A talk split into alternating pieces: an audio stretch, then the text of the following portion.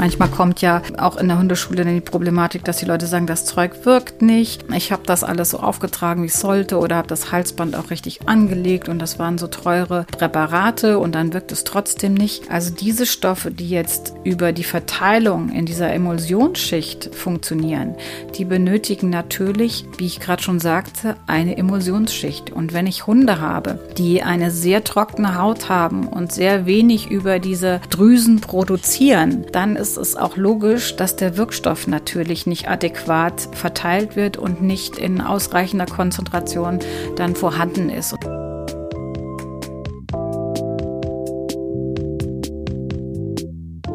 Hallo und herzlich willkommen. Ich bin Jona und ihr hört den Kanus Podcast. Ich hoffe, ihr seid alle gut ins neue Jahr gestartet. Heute gibt es Teil 2 von 3 des Interviews mit der Tiermedizinerin und Kanus-Dozentin Nicole Kischnick zum Thema Gesunderhaltung. Die Folge heute schließt sich also direkt an das letzte Interview an. Wenn ihr das noch nicht gehört habt, dann hört da gerne nochmal rein.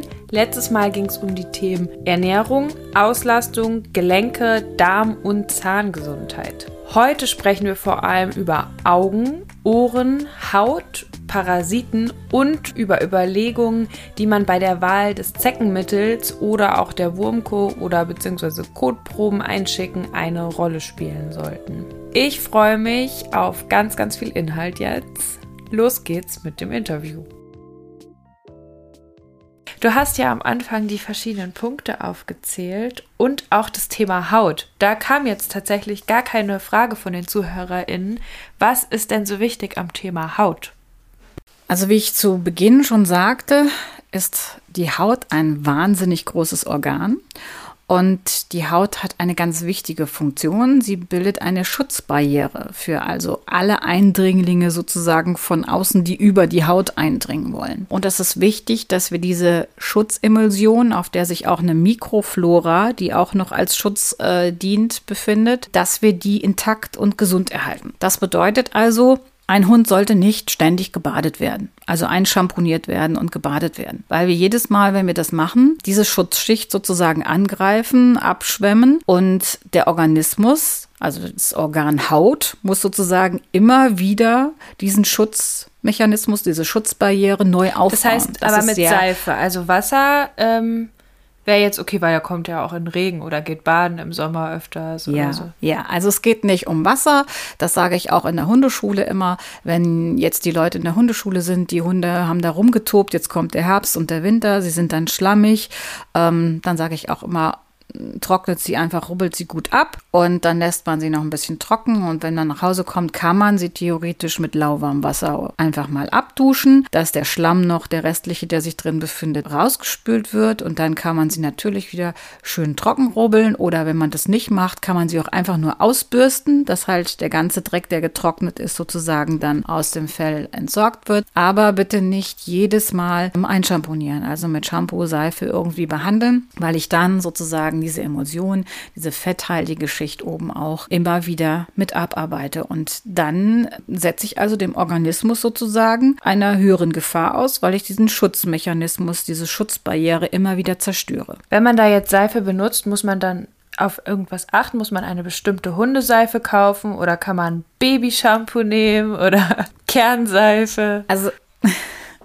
es sollte einfach eine sanfte Geschichte sein. Das heißt natürlich, äh, Hundeshampoos sind dann auf die Bedürfnisse des Hundes angepasst, aber es muss jetzt kein Shampoo fürs schwarze Fell, rote Fell oder sonst irgendwie sein. Das ist jetzt nicht wichtig, sondern es sollte sanft sein und man muss halt gucken, worauf vielleicht auch der Hund reagiert. In manchen Hundeshampoos sind auch ätherische Öle drin. Nicht jeder Hund verträgt alle ätherischen Öle, also wie der Mensch ja auch. Manche Hunde sind sowieso schon sehr hautsensibel und dann muss man einfach mit mit diesen Stoffen auch aufpassen. Deshalb sage ich immer, wenn es geht, nur mit Wasser abduschen und wenn er jetzt mal wirklich richtig dreckig ist, sei, sei es er hat sich in etwas gewälzt. Also sie lieben es natürlich in den Ausscheidungen von Schafen, Madern, Menschen. Dachsen, sonstigen sich in genau, Stadthunde Menschen, sich zu wälzen. Vorgestern gehabt. Und das ist natürlich äußerst unangenehm und das bekomme ich auch nicht einfach nur mit lauwarmem Wasser raus. Dann nimmt man natürlich ein Shampoo, um das zu beseitigen. Das ist ja kein Ding. Wenn das nicht ständig jeden Tag ähm, passiert, kann das Organ Haut, das auch natürlich alles wieder nachproduzieren. Das ist ja auch bei Menschen nicht anders. Aber bei Menschen ist es ja auch nicht gesund, sich mehrfach am Tag komplett zu schamponieren und am besten noch mit irgendwelchen desinfizierenden Sachen zu behandeln. Das heißt, beim Hund muss man da auch so vorgehen, dass man versucht, diesen Hautschutz so gut es geht zu erhalten. Und es ist natürlich, dass manche Leute sagen, ah, mein Hund, der stinkt aber immer so. Ja, jeder Hund hat seinen individuellen Geruch. Das ist so, wie bei Menschen auch. Und manche Hunde riechen ein bisschen in Anführungsstrichen mehr nach Hund als andere Hunde, überhaupt wenn sie feucht oder nass werden. Aber es hängt natürlich auch ganz viel mit anderen Dingen zusammen. Also wie der Hund ernährt wird. Manche Hunde reagieren ganz viel auf Bestandteile im Futtermittel. Da muss man vielleicht auch mal gucken, ob man einfach das Futtermittel wechselt, weil es nicht so geeignet ist. Oder hormonell. Manche auch, Hunde. Oder? Also mein, mein ja, genau. Welpe hat so süß gerochen und jetzt als erwachsener ja, Rüde. Geruch.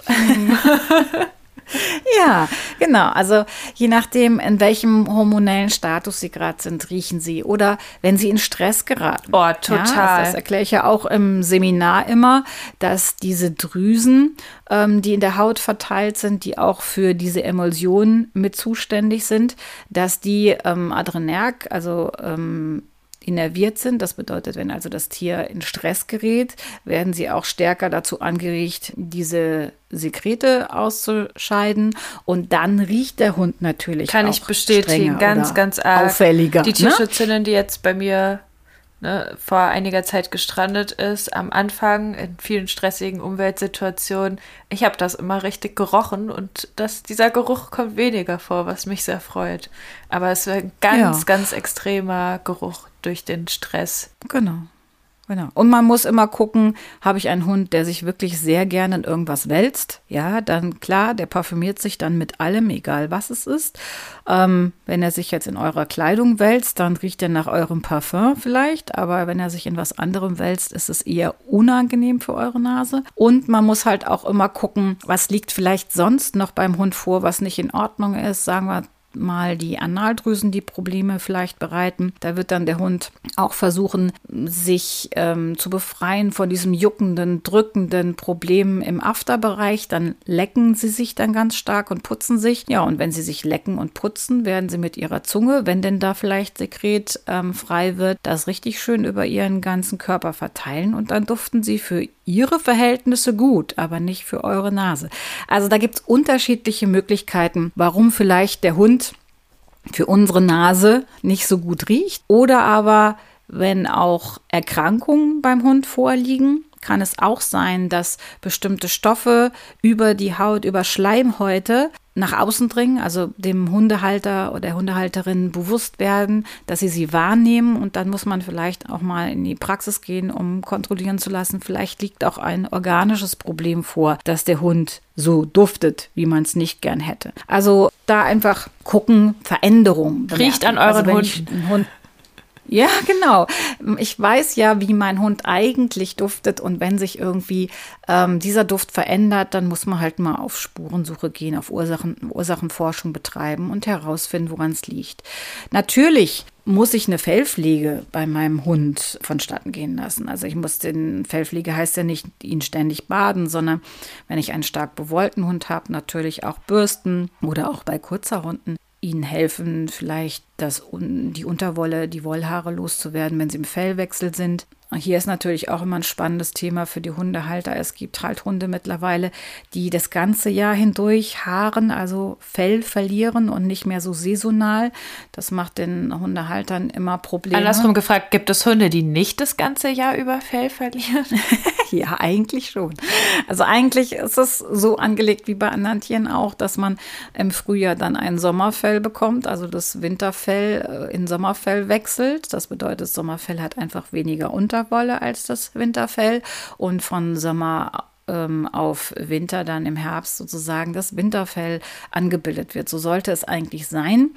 Ähm, aber das hat sich bei unseren Hunden auch schon verändert, weil sie natürlich mit uns jetzt in Wohnungen leben und nicht mehr so ähm, gehalten werden, wie es früher vielleicht mal war, mehr draußen, wo sie den äußeren Witterungsverhältnissen sich anpassen mussten. Und dementsprechend kann es sein, dass man einen Hund hat, der das ganze Jahr hindurch Fell verliert, also im Fellwechsel sich befindet. Das bedeutet nicht nur für den Hundehalter, Hundehalter vielleicht Probleme, weil er sagt, oh, ich komme aus dem Saugen gar nicht mehr raus, ja, ähm, sondern es ist auch problematisch für den Hund, weil äh, dieser komplett durch das Jahr sich ziehende Fellwechsel einen chronischen Stress für das Organ Haut bedeutet. Das saisonale äh, Wechseln ist zwar auch stressig, aber es sind dann Stresspeaks und dazwischen sozusagen kann sich die Haut dann wieder erholen. Aber wenn ein Fellwechsel kontinuierlich das ganze Jahr hindurch geht, ist das Organ im Dauerstress und das kann auch bewirken, dass sich vielleicht andere Problematiken dann mit der Haut ergeben. Also das hängt sehr viel miteinander zusammen. Und äh, deshalb, wie gesagt, Kontrolle des Felles beim Hund, egal ob kurz oder langhaar, stark bewollt oder nicht stark bewollt, weil auch an Veränderungen des Felles ich natürlich erkennen kann, dass vielleicht irgendetwas sich im Hund verändert und eine Erkrankung da ist oder sich anbahnt. Was man immer im Auge behalten sollte, sind die Krallen. Das gebe ich auch in der Hundeschule den Hundebesitzern und Besitzerinnen immer an die Hand, dass sie immer ein Auge auf die Krallen haben. Überhaupt, wenn ich stark bewollte Hunde habe, auch an den Pfoten, dass man guckt, wie wachsen die Krallen, überhaupt die Innenkrallen, dass sie nicht Problematiken machen mit, dass sie einfach rund wachsen und sozusagen wieder irgendwo in den Ballen einwachsen. Also, dass man da so ein bisschen Auge drauf hat, das ist wichtig, dass Besitzerinnen und Besitzer das. Muss denn jeder Hund die Krallen geschnitten bekommen? Nein. Nein, also es, ähm, wenn sie auf verschiedenen Untergründen. Also ich frage jetzt mal so die Fragen, die ich in den Welpenstunden dann bekomme. Nein, also nicht jeder Hund muss Krallen geschnitten bekommen, sondern ähm, wenn sie auf verschiedenen Untergründen laufen, dann arbeiten sich die Krallen ab die natürlich die Krallen, die Bodenkontakt haben und die anderen Krallen, die also die Innenkrallen oder die zusätzlichen Krallen im Hintergliedmaßen auch, die keinen Bodenkontakt haben. Da ist der Hundehalter, die Hundehalterin in der Verantwortung, das zu kontrollieren. Ob sie, wie gesagt, zu lang werden und Probleme machen und sie dann gekürzt werden müssen oder ob der Hund das auch selbst regelt. Also sie nagen sich die auch selbst natürlich ab und halten die kurz. Aber das kommt immer auf das Individuum drauf an und da muss, wie gesagt, der Besitzerin drauf achten, was jetzt bei dem eigenen Hund vielleicht vorliegt. Und wenn Fehlstellungen der Gliedmaßen da sind, muss man dann natürlich sowieso verstärkt drauf achten, weil vielleicht nicht alle Krallen, die normalerweise Kontakt zum Boden hätten, dann auch abgearbeitet werden. Also da auch immer ein Auge drauf haben. Ganz wichtig natürlich bei bestimmten Hunderassen, die vielleicht zu Veränderungen, bösartigen Erkrankungen im Bereich der Krallen und Zähnen neigen. Hast du deine Rasse? Ja, alle Schnauzer und Schnauzer-Mischlinge. Da sollten die HundebesitzerInnen natürlich immer ein Auge drauf haben, wenn sich etwas im Krallenbereich verändert, dass sie da direkt den Weg zu den Kolleginnen und Kollegen wählen, um mal nachschauen zu lassen, dass sich da nicht vielleicht etwas entwickelt, was für den Hund äußerst ungünstig enden kann. Und natürlich, wenn ihr selber die Krallen schneidet, dass ihr darauf schaut, dass ihr da nicht zu viel abschneidet, nicht ins Leben, also dieses Rote sozusagen reinschneidet. Und bei Hunden mit hellen Krallen könnt ihr das ja ganz toll sehen. Bei Hunden mit dunklen Krallen kann man aber auch, finde ich, mit einer Handytaschenlampe mal leuchten. Und ich finde, da sieht man auch bei vielen dann das Leben so durchscheinen. Ja. Wenn man in einem guten Lichtverhältnis ja, es genau. günstig sich anguckt. Und ansonsten kann man da immer in die Praxis gehen, um einfach mal draufschauen zu lassen, zu gucken ja. zu lassen. Ist, sind sie wirklich zu lang oder kommt es einem nur so vor? Manchmal klappern Hunde trotzdem beim Laufen auf dem Laminat und die Krallen sind einfach nicht zu lang, mhm. sondern es liegt mhm. einfach an der Gangart des Hundes, dass man ständig dieses Geklapper hört. Ja, also da muss man dann einfach mal vom von der Kollegin, vom Kollegen drauf gucken lassen, ob das so bei dem eigenen Hund in Ordnung ist ja, das wären so die Sachen, auf die auf jeden Fall geachtet werden muss. Was ich noch wichtig finde. Du hast ja jetzt schon am Hund riechen gesagt, an der Haut. Ja, in der Welpengruppe lasse ich die HundehalterInnen ja auch ganz gerne mal am Ohr riechen. Was gibt es denn so zum Thema Ohrengesundheit zu sagen? Ja, das ist das, was ich in meinem Seminar erzähle. Jeder Hundebesitzerin sollte wissen, wie das gesunde Ohr seines eigenen Hundes riecht weil man über diesen Geruch sehr schnell wahrnimmt, wenn es eine Veränderung in der Tiefe des Hundesohres gibt, also zum Beispiel eine Entzündung dort entsteht. Das merkt man sehr schnell am Geruch und dann kann man sofort die nötigen Maßnahmen ergreifen. Dann ist es noch recht früh in der Entwicklung Und dann ist also die ganze Infektion nicht erst, muss nicht erst bis zum Außenohr nach draußen hin rauswachsen, sozusagen, dass das Ohr feuerrot wird und vielleicht Eiter oder sowas sichtbar wird für den Hundebesitzer, sondern dann kann man schon am Geruch erkennen, dass man hier mal nachschauen lassen muss in der Tiefe, was liegt wirklich vor, was muss wie behandelt werden, damit dem Hund auch sehr schnell geholfen werden kann. Also Ohrenentzündungen sind natürlich wie bei Menschen beim Hund auch sehr unangenehm. Auch wenn sie es vielleicht nicht sofort zeigen oder nicht so stark zeigen, finde ich es ganz wichtig, dass die Tierbesitzerinnen relativ früh erkennen, dass sie hier äh, tätig werden müssen. Also das kann man super gut im Welpenkurs einbauen, dass man den HundebesitzerInnen zeigt, wie sie ihrem Hund beibringen, dass sie sich das Ohr kontrollieren lassen, weil im Endeffekt ist nachher ja auch der Hundebesitzer oder die Hundebesitzerin, dann wird es vielleicht schwierig für die BesitzerInnen, eine Woche oder zwei Wochen lang das Ohr zu behandeln oder beide Ohren zu behandeln. Deshalb kann man das super in so einen Kurs mit einbauen. Das ist ein kleines Frustrationstraining für die Hunde. Der Hund lernt es als Ritual, dass der Hundebesitzer oder die Besitzerin das mit ihm macht und man kann es auch als Signal mit einbauen. Also man kann es unter ein Kommando setzen, dass der Hund weiß, okay, oh, jetzt kommt das, jetzt muss ich ruhig halten. Aber er kennt das, wie gesagt, schon. Und wenn er dann ein Problem, also eine Ohrenentzündung vielleicht entwickelt hat, ist es dann einfacher für den Hundebesitzer oder die Besitzerin, das nachher umzusetzen in der Behandlung. Das finde ich ganz wichtig. Und das kann man, wirklich, wie gesagt, gut einbauen. Ich habe hier noch eine Zuhörerinnenfrage und zwar, ist dunkler Ohrenschmalz bei Schlappohrwelpen normal? Sehr spezifische Frage jetzt an dich. Was würdest du sagen, ist normal? Dunkler Ohrenschmalz bei Schlapphund, äh, Schlappohrwelpen. Also vielleicht sollte ich hier noch mal kurz erwähnen, den Ohrenschmalz haben wir ja noch gar nicht vorher genannt. Natürlich ist es auch beim Hund so, dass der Hund Ohrenschmalz, also Ohrenteig produziert. In einer unterschiedlichen Menge und in einer unterschiedlichen Ausprägung vielleicht. Er hat im Ohr, also jeder hat im Hund im Ohr hat auch eine sogenannte Mikroflora, die auch hier die Gesunderhaltung des Ohres bedingt. Dieses Milieu sollte relativ stabil sein. Das heißt, deshalb sollte man eigentlich in dem Ohrbereich nicht tätig werden, wenn jetzt keine, kein Grund dafür vorliegt, also eine Infektion oder Fremdkörper sich vielleicht im Ohr befinden. Man sagt immer, ein gesundes Ohr reinigt sich von selbst. Man sollte da nicht ständig Ohrenreiniger reinmachen und am besten noch mit irgendwelchen Wattestäbchen drin rumbohren, sondern es absolut in Ruhe lassen und, wie wir das vorhin besprochen haben, einfach mal immer den Geruch des Ohres kontrollieren.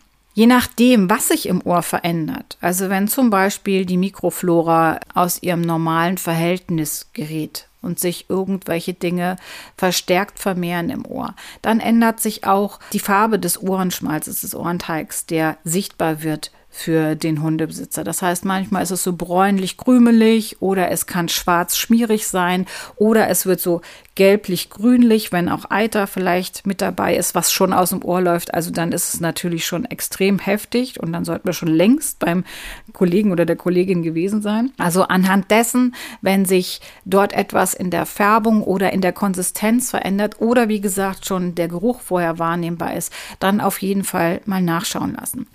Ähm, bei Hunden, die jetzt Schlappohren haben und die extrem schwere Behänge auch haben. Kann man sich vorstellen, dass diese. Hast du da zum Beispiel ein Rassebeispiel? Also meinst jetzt nicht irgendwie einen normalen. Ich habe ja einen Aussie, der hat ja auch ein bisschen Plüsch drumherum, aber der hat ja keine schweren Ohren, oder? Nein, aber wenn man jetzt mal einen Cocker Spaniel nimmt oder diese genau, Spaniel, ja. die so ganz schwere Behänge haben, ähm, dann ist es zum Teil so, dass die Belüftung des Ohres des, also des Außenohres, des Gehörganges nicht mehr so gewährleistet ist, wie es sein müsste. Und dann ähm, ist es einfach günstig für die Ausprägung von Infektionen, Entzündungen im Ohrenbereich. Und da muss man einfach öfter mal kontrollieren.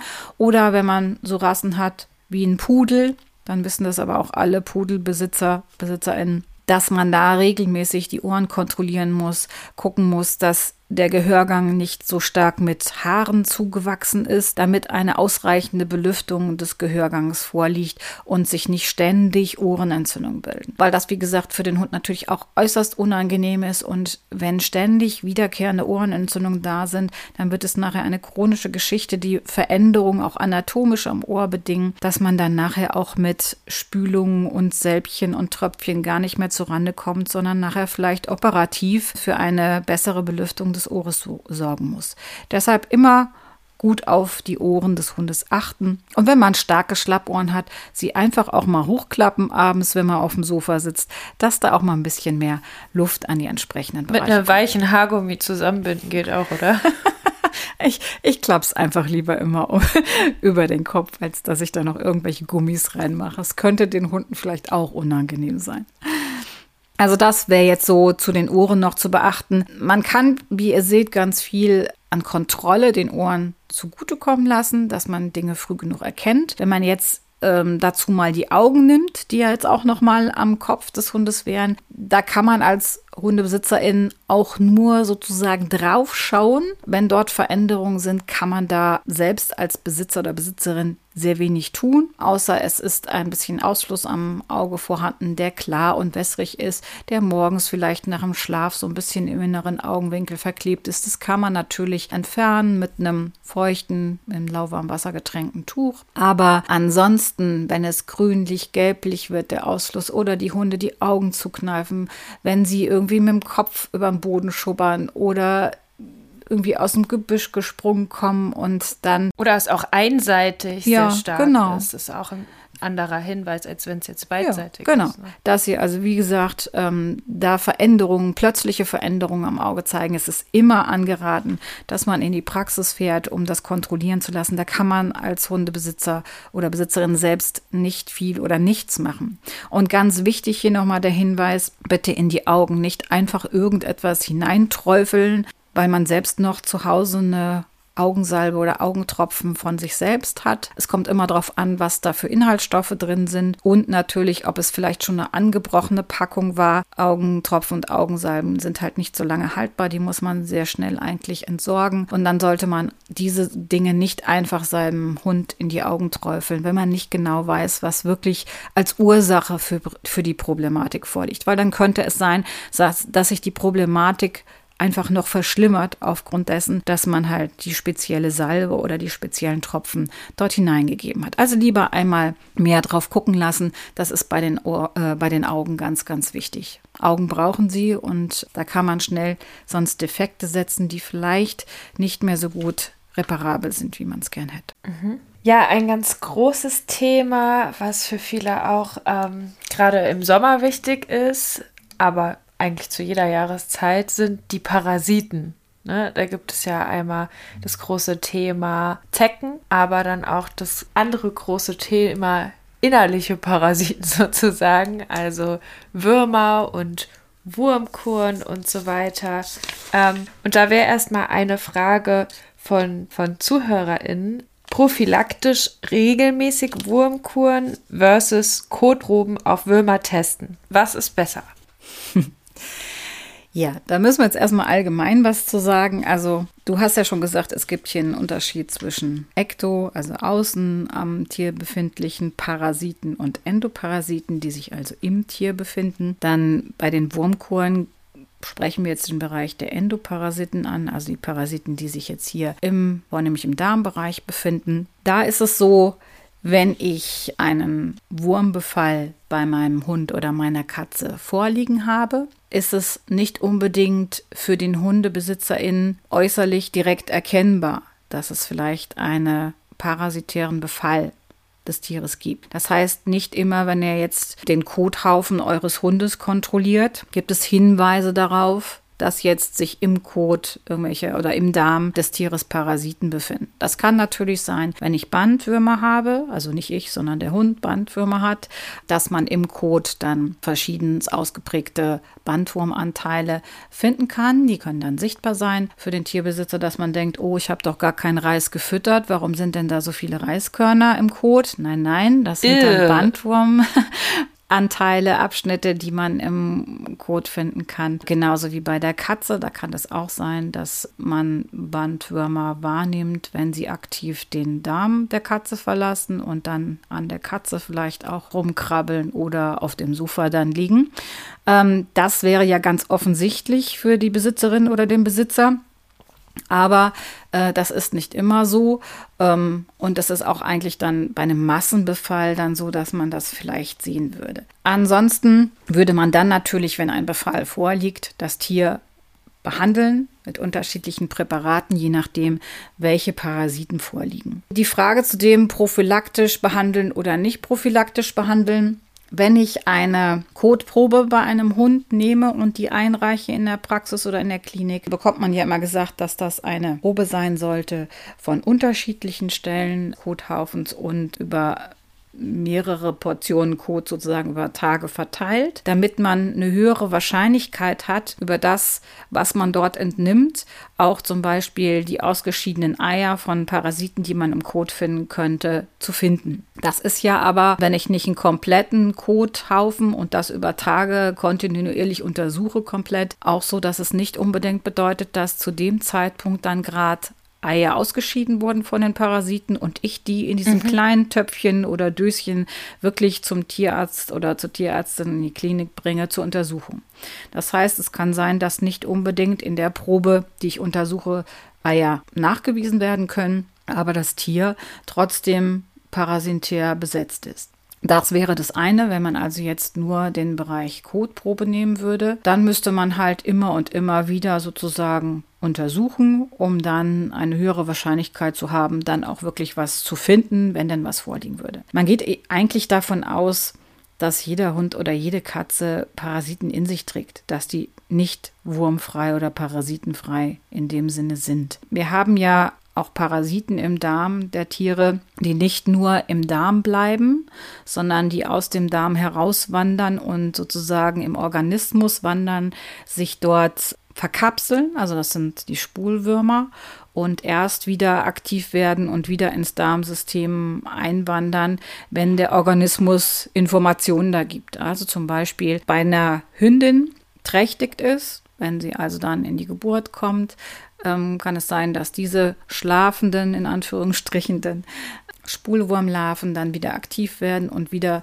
in das System einwandern. Das bedeutet, man kann auch nicht immer alle Parasiten im Darm nachweisen, weil vielleicht einige gar nicht im Darm sich gerade befinden. Und deshalb geht man eigentlich davon aus, dass kein Tier jetzt parasitenfrei ist. Die nächste Frage wäre daran immer, wie schlimm sind jetzt diese Dinge, Parasitenbefall oder nicht? Klar kann der Organismus eines Lebewesens auch mit Eindringlingen, also auch mit Parasiten klarkommen, sie bekämpfen oder auch bis zu einem gewissen Grad mit ihnen leben. Eine Überpopulation, also ein besonders hoher Befall, ist natürlich nicht günstig für ein Lebewesen, egal welches Lebewesen es ist, weil diese Parasiten, wie der Name ja schon sagt, von dem Wirtstier lebt. Es ernährt sich sozusagen mit von dem Tier und es schadet ihm dadurch ja auch. Also da muss dann jeder, finde ich, für sich selbst entscheiden oder für sein Tier entscheiden. Er entscheidet ja nicht für sich, sondern für das Tier, welchen Weg man gehen will. Ob man sagt, ich gehe über den Bereich der Kotprobenentnahme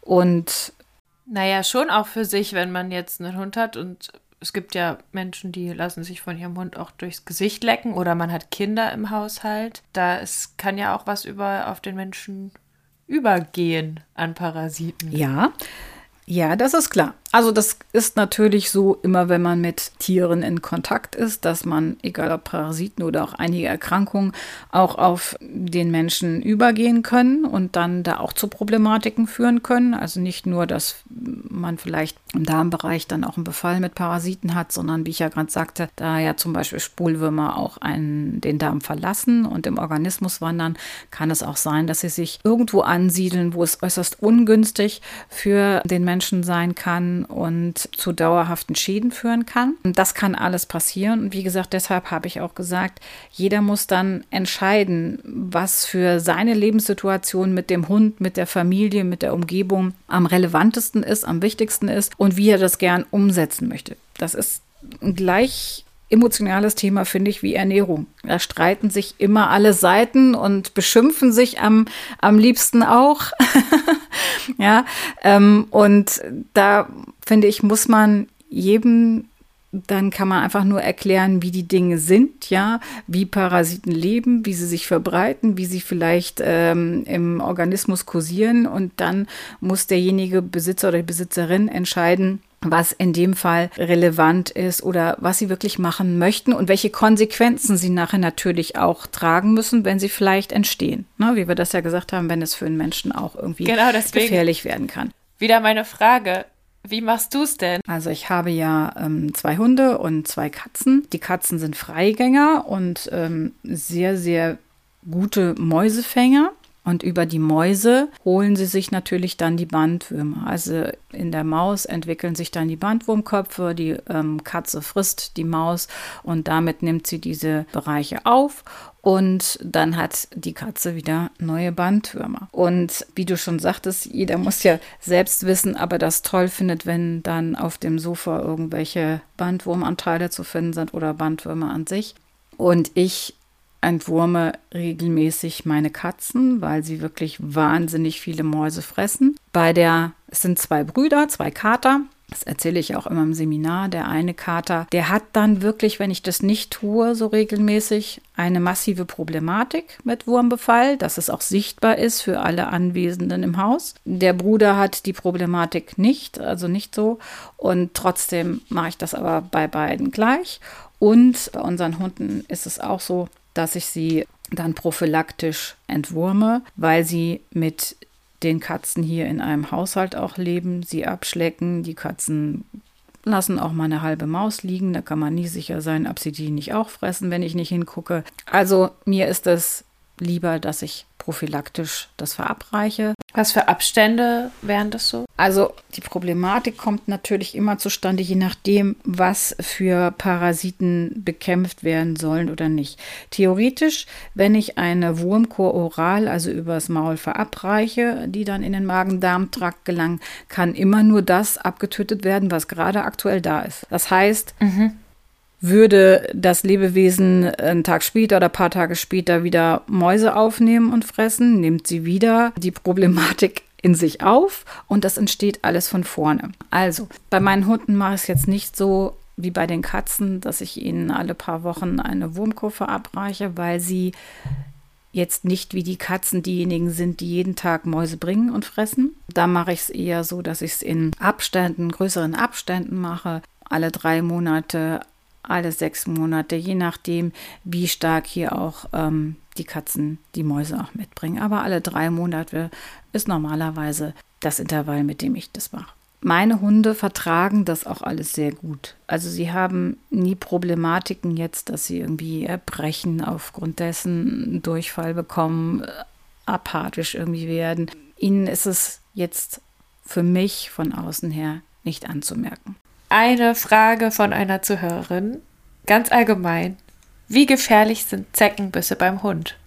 Wie gefährlich sind Zeckenbisse? Also der Biss an sich, ich weiß nicht, ob das mit der Frage gemeint ist. Das heißt, wenn äh, manchmal kommen ja die HundehalterInnen ähm, in die Praxis und sagen, an der Stelle hat eine Zecke gesessen und ich habe versucht, die wegzumachen. Und da ist noch so ein bisschen was übrig geblieben. Das sieht man ja auch noch schwarz da in der Tiefe. Und dann habe ich versucht, da noch irgendwie mit der Pinzette dran zu kommen. Und das hat nicht funktioniert. Und dann hat sich das ganz fürchterlich entzündet in dem Bereich des Zeckenbisses. Das ist jetzt nicht gefährlich für den Hund. Also der Biss an der Stelle an sich, ja, diese lokale Infektion, die da vielleicht entsteht oder was ihr dann, wenn ihr ähm, die Zecke entfernt, wenn dann noch irgendwie so Beißwerkzeuge stecken bleiben. Das kann man desinfizieren, sauber machen mit einer Heilsalbe abdecken. Das heilt wieder ab. Das ist nicht ähm, das Problem. Eitert so raus dann ja, auch. Genau, das da kann abkapseln, bleibt, das kann sich abkapseln und dann ähm, wird, bricht es manchmal nach außen aus dann. Oder es wird einfach vom Organismus abgebaut als fremd angesehen und abgebaut. Was aber eigentlich ja natürlich dahinter steckt, ist, dass Zecken, das sind jetzt unsere Ektoparasiten zum Beispiel, wie Flöhe auch oder Haarlinge und was es noch alles so Schönes gibt, dass die natürlich Überträger von Erkrankungen sind. Sie sind Vektoren, also sie sagen, sind sowieso ein Taxi sozusagen, dass sie diese anderen Erreger, die eigentlichen Erreger dieser Erkrankung, zu uns bringen und in uns hineinbringen, über diesen Biss natürlich oder den Stich, wenn wir jetzt eine Mücke oder so nehmen, dass das dann darüber übertragen wird. Das ist das Gefährliche daran. Und das ist natürlich auch für den Hund eine Problematik. Also Hunde können zum Beispiel auch an Borreliose erkranken und sie übertragen also diese Borrelien dann, diese Zecken übertragen diese Borrelien in den Hund und das ist natürlich dann auch eine schlimme Erkrankung, an der der Hund dann leidet, wie es beim Menschen ja auch ganz, ganz schlimm ist, die auch beim Hund schwer zu behandeln ist. Es gibt natürlich die Möglichkeit, einmal den Hund vor Zecken zu schützen. Und auch da gibt es jetzt unterschiedliche Möglichkeiten, ob man den klassischen Weg geht über Halsbänder, die mit Insektiziden getränkt sind oder irgendwelche Pipetten, die man aufträgt auf die Haut des Tieres, die natürlich diese Wirkstoffe enthalten oder ob man Alternativen wählt, die bei vielen vielleicht wirken können oder auch bei dem einen mehr, bei dem anderen weniger wirken. Ähm, Was meinst du mit Alternativen? ob man jetzt ähm, irgendwelche Öle. Bernsteinhalsbänder. Öle aufträgt oder ein Bernsteinhalsband ähm, anlegt oder da gibt es äh, so viele Möglichkeiten.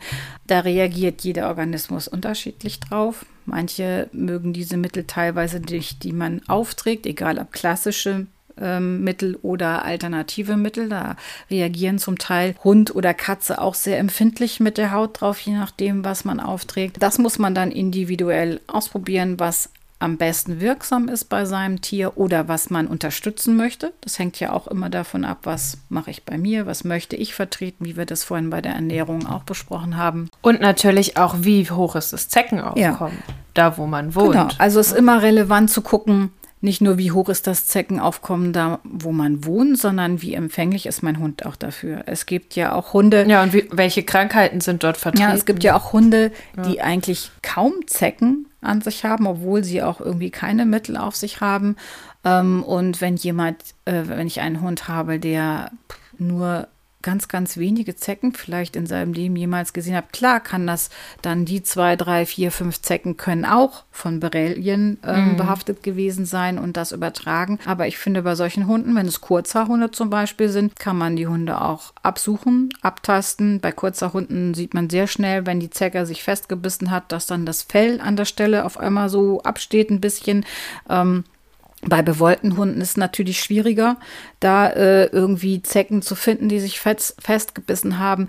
Also wenn man keine Mittel benutzen will, dann muss man halt ähm, gucken, dass man die Hunde absucht und das regelmäßig. Und es ist ja auch nicht so, dass wenn sich die Zecke festgebissen hat, dass sie sofort Borrelien überträgt sondern das dauert ein paar Stunden, bis dann die Übertragung stattfindet. Man sollte halt im Endeffekt, wenn man eine Zecke gefunden hat, versuchen, sie so ähm, problemlos wie möglich zu entfernen, also nicht, sie nicht zu quetschen oder bitte auch kein Öl obendrauf kippen oder irgendwelche Kleber oder sowas. Ne?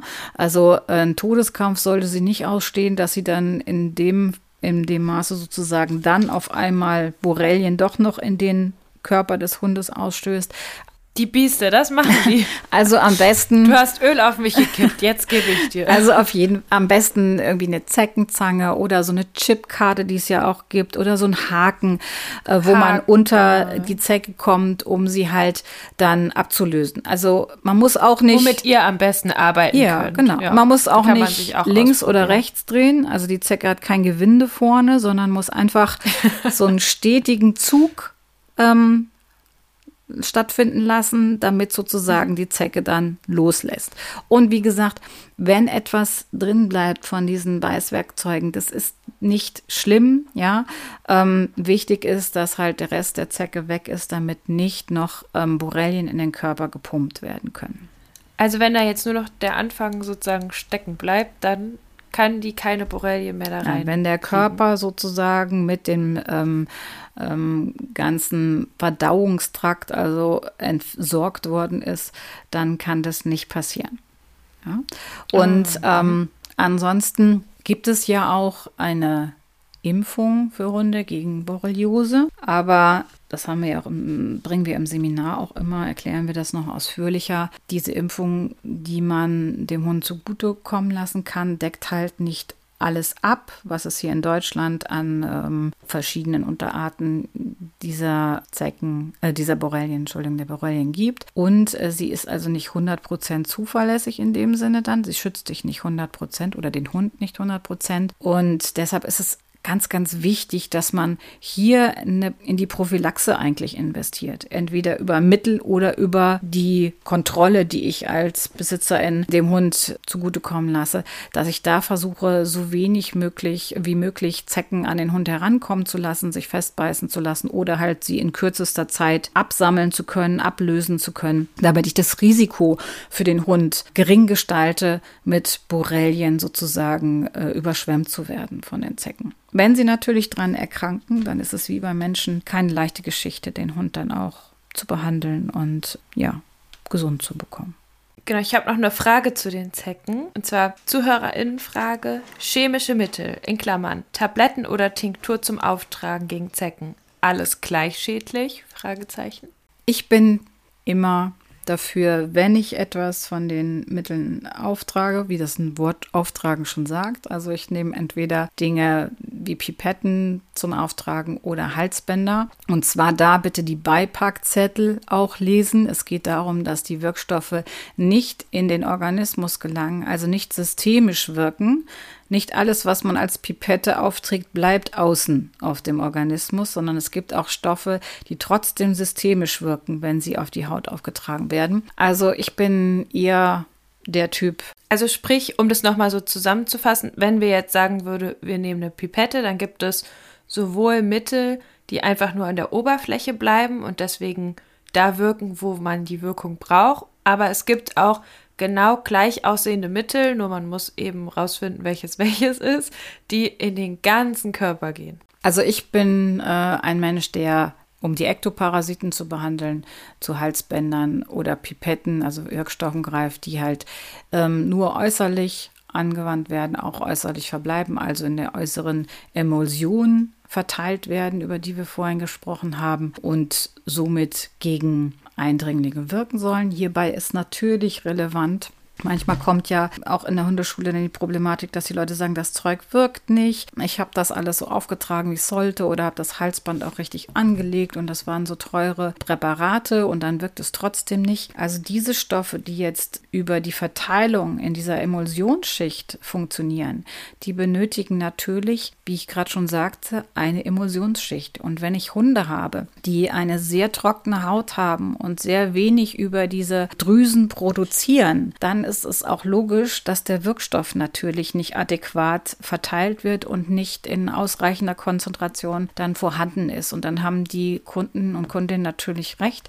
dass für ihren Hund das dann nicht so günstig ist, diese Präparate zu nehmen oder man, man muss zusätzlich noch wirklich jede Region behandeln, ja, dass man Dinge dann aufträufelt an verschiedenen Stellen oder aufsprüht. Ich bin nicht so ein Freund von Stoffen, die systemisch, also im Organismus dann auch immer zirkulieren. Also es gibt ähm, ja auch Tabletten, die man verabreichen kann, die dann die Hunde über Monate sozusagen frei halten von Parasiten und das ist nicht so mein Ding. Also ich möchte nicht, dass diese Wirkstoffe dann immer wieder in dem Organismus meines Tieres sozusagen. Wie ist es denn? Also in der Welpengruppe bekomme ich dann auch gefragt, oh, aber die Leute haben Angst vor der Chemie, dass so die Vorstellung da herrscht, wenn man dem Hund ja ein Zeckenmittel aufträgt, dass wie so, als würde der dann irgendwie geraucht haben oder so und irgendwas Schlimmes gemacht haben, wie dann so hinten im Leben die Tage verkürzt werden, weil da so viel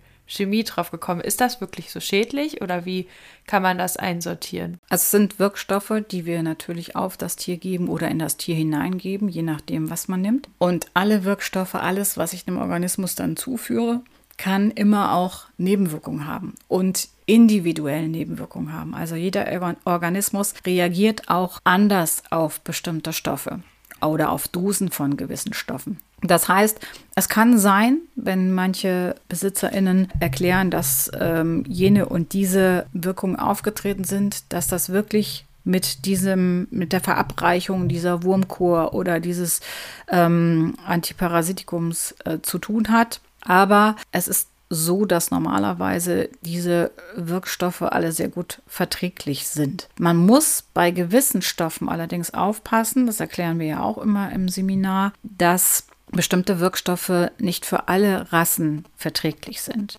Also wenn ich jetzt ähm, Rassen mit MDR1-Defekt habe, also britische Hütehunde, Mischlinge aus äh, diesen ganzen Rassen, wird ja aber dann auch oft getestet. Genau, da muss ich also, vorsichtig sein mit bestimmten Stoffen, die es als Antiparasitikum gibt, weil dann natürlich hier starke Nebenwirkungen bis sogar Todesfälle vorkommen können.